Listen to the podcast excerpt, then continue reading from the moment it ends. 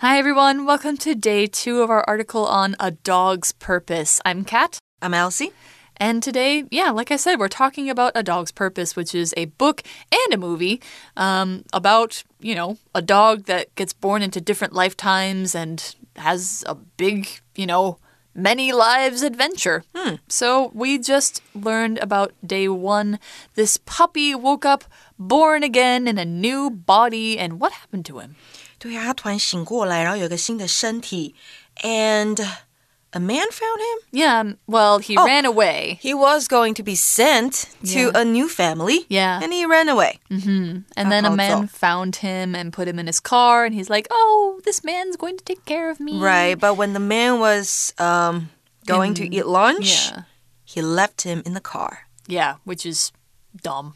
So Maybe it was he doesn't really know. hot. Yeah, and the puppy almost died. But someone showed up. Yeah, and the woman, a woman showed up and she um, broke the car window with a rock and rescued the puppy and took him home. She took her. She took him home, and sh there he met his best friend Ethan. That's right. But we haven't learned anything about Ethan yet, so we're going to learn a little bit more about it today and see what next adventure this doggy goes on. Let's find out.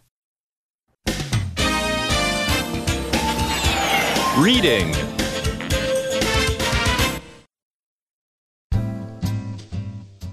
A Dog's Purpose. Ethan and I play together every day.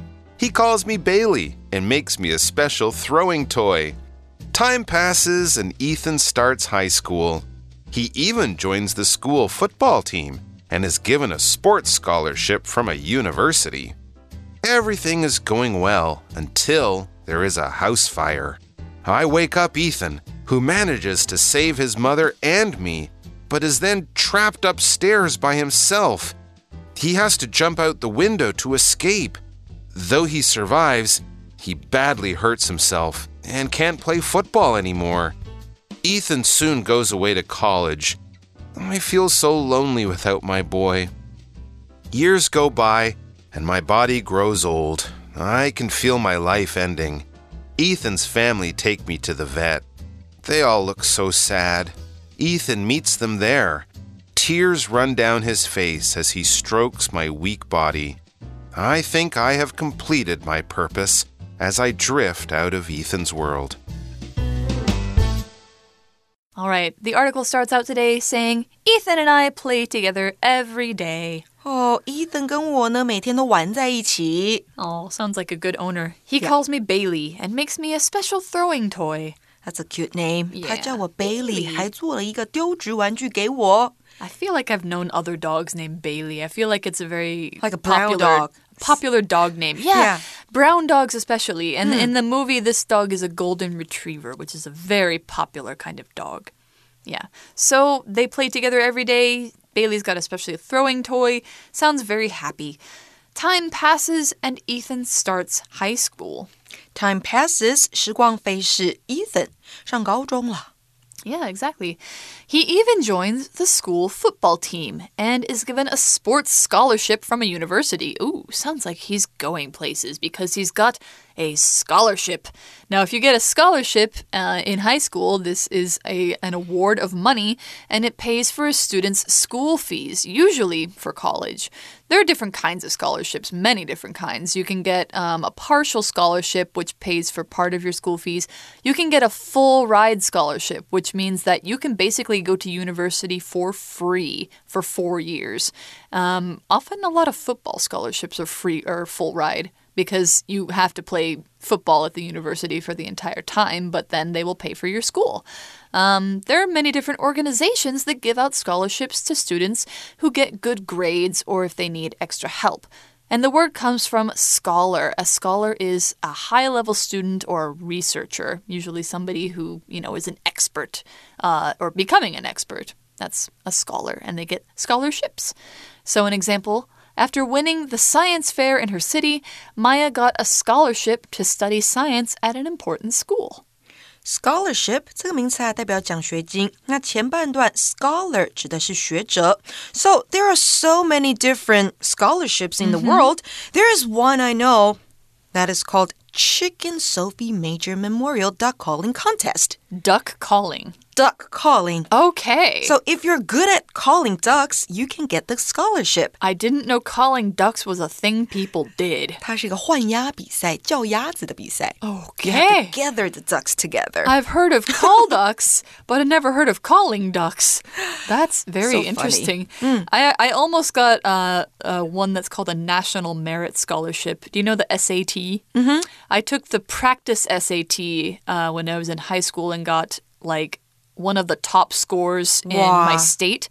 So, uh, but if my grades had been better, I would have gotten the scholarship. But my grades were kind of not Wow, good so because I S- was bored with school. SAT 模拟考超级高分，这样子这么厉害。 Thank you. Yeah, but I didn't get it anyway. So, anyway, what do you get scholarships for? You get them for university, usually. The university is a tertiary school, which means it's basically level three. So, level one is elementary school, level two is um, secondary. Uh, and it's high school and junior high, junior high and high school. And then tertiary is level three. That's university. It's a school you go to after high school. So universities have a lot of areas of study and they let people do different degrees, like bachelor's, master's degree, and doctoral degree. Those are different kinds of degrees.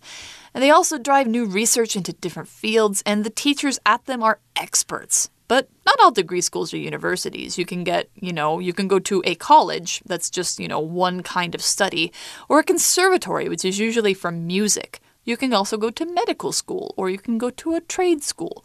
Those are all not universities, but they are still level three schools.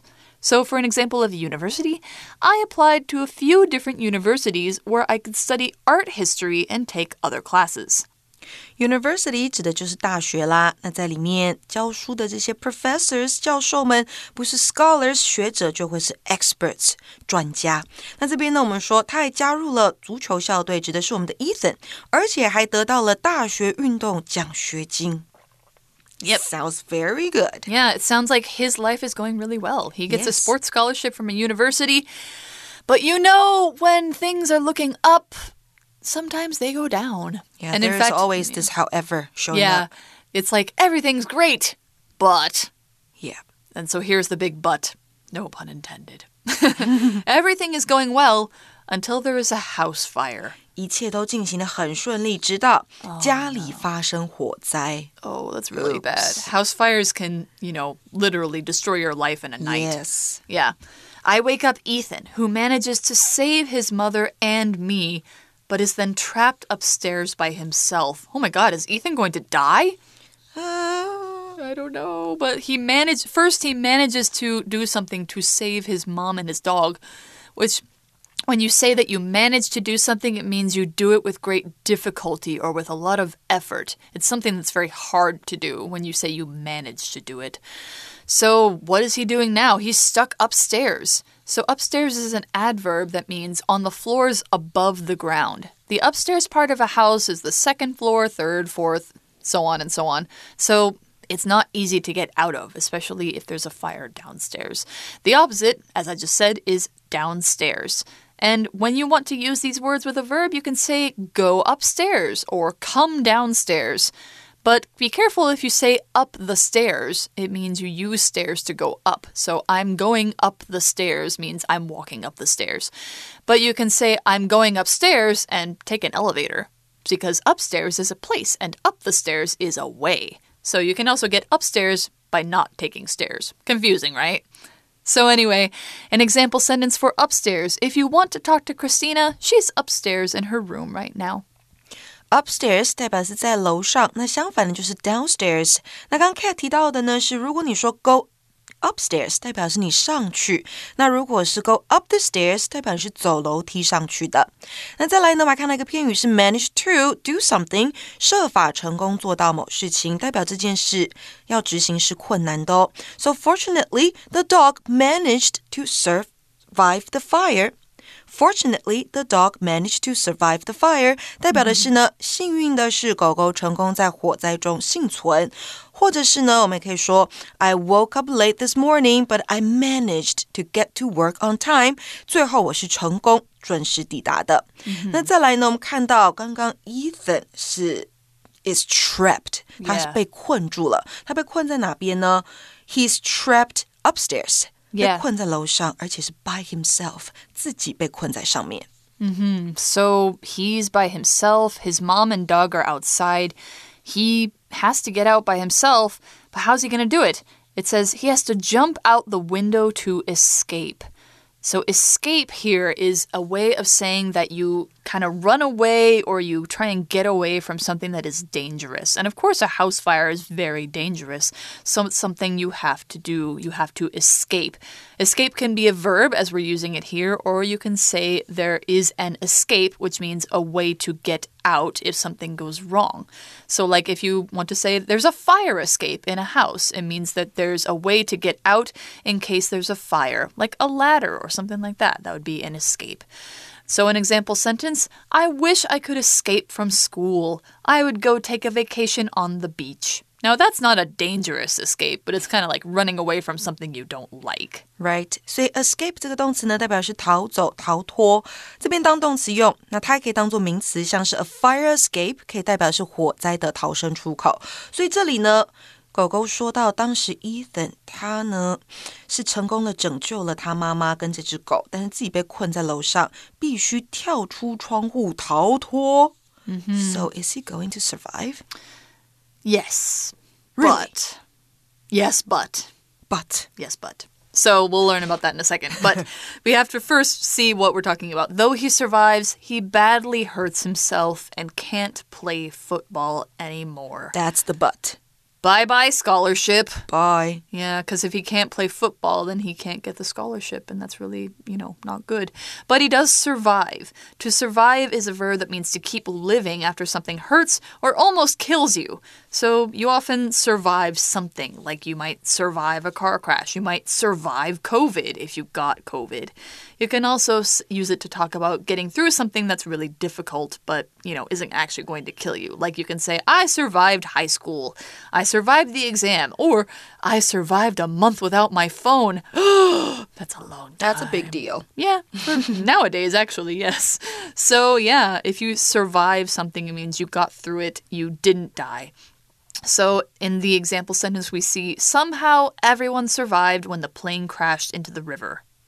Survive 这个动词呢，代表存活、幸存。那你是存活下来的人，幸存者，你就是一个 survivor。字尾是 or 结尾的，要特别注意哦。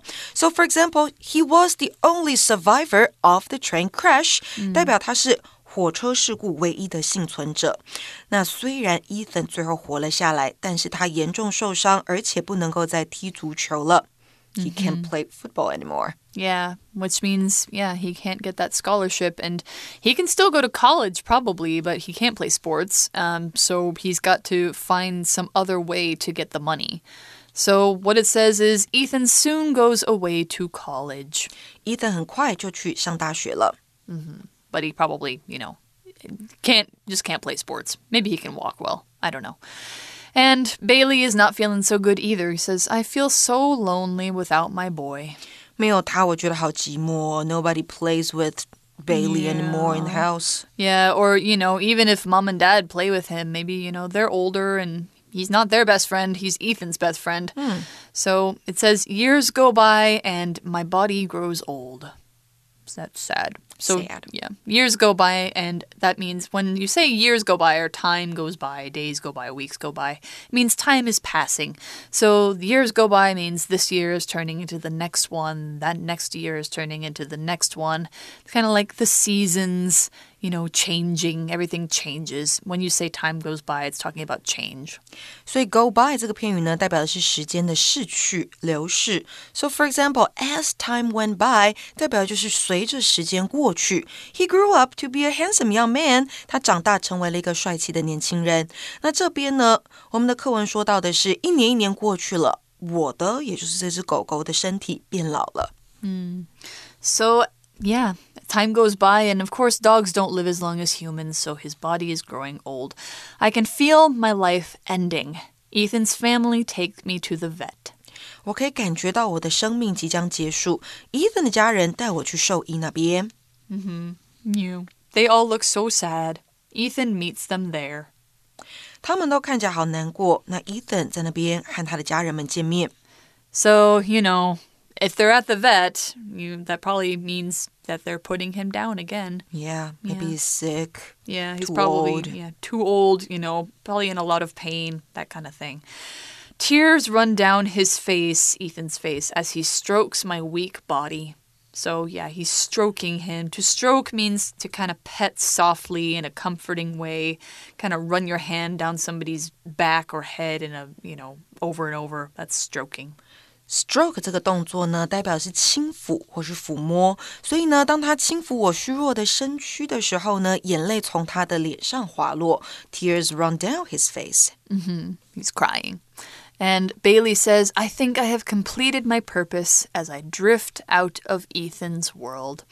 So he drifts out. That basically means, you know, to slowly kind of fall asleep or die or just, you know, you're no longer there. Yeah. And he's completed his purpose. To complete is to finish something or to do something until it is all done.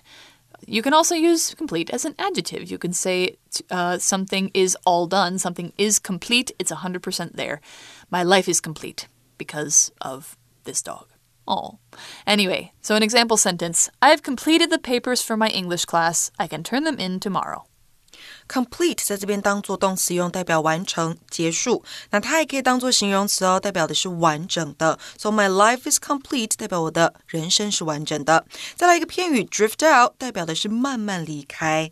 那接下来呢，我们要说的是英文练功房里面的用法喽。今天要看到三个 as、when 和 while。的用法，它们呢都能够当做从属连接词，引导从属子句，连接主要子句跟从属子句，表示什么意思呢？当点点点的时候，所以句型会是第一个主词加动词出来之后，as、when、while 选一个放上去，再加上第二个主词跟动词。那接下来我们会讲三个使用的时机哦。第一个，主要子句为短暂性动作。从属子句为持续性动作的时候，as、when、while 三者你都可以互换使用。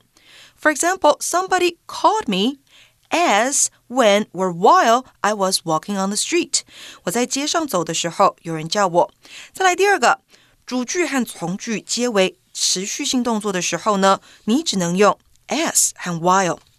两个动作同时进行，互相影响，你要用的是 as，强调随着。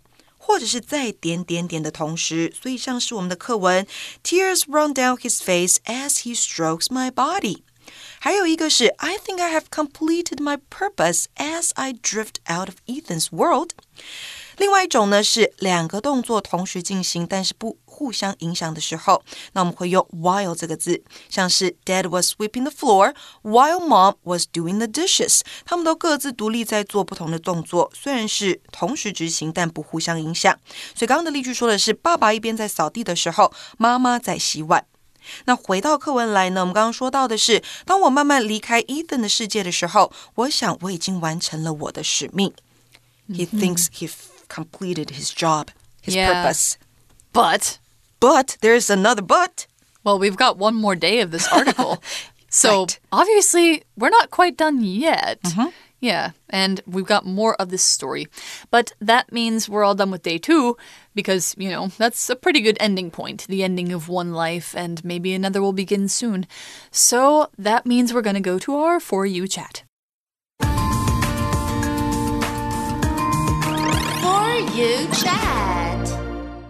All right, our For You chat question today. Do you think Ethan has been a good owner to Bailey? I think so. I think so too.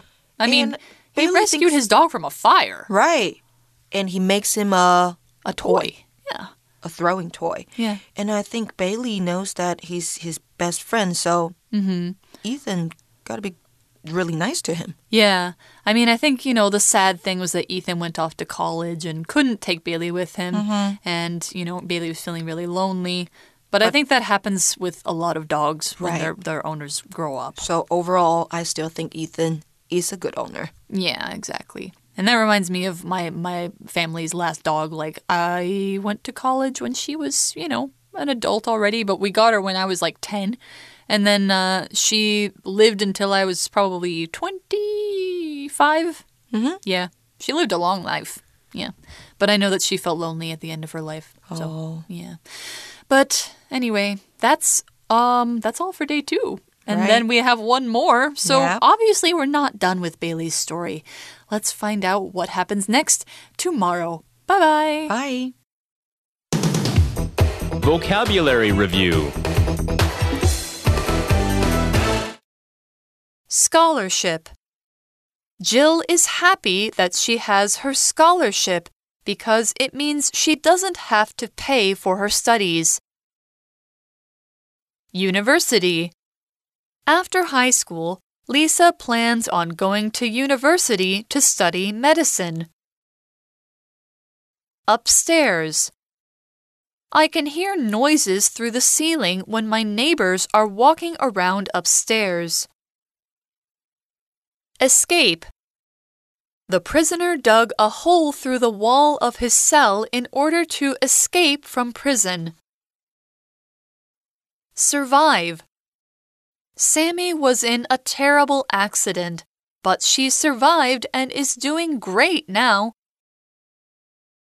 Complete. I can't go to the movies with you until I complete my homework. 智慧小补帖。 Anymore. Stroke. Drift out.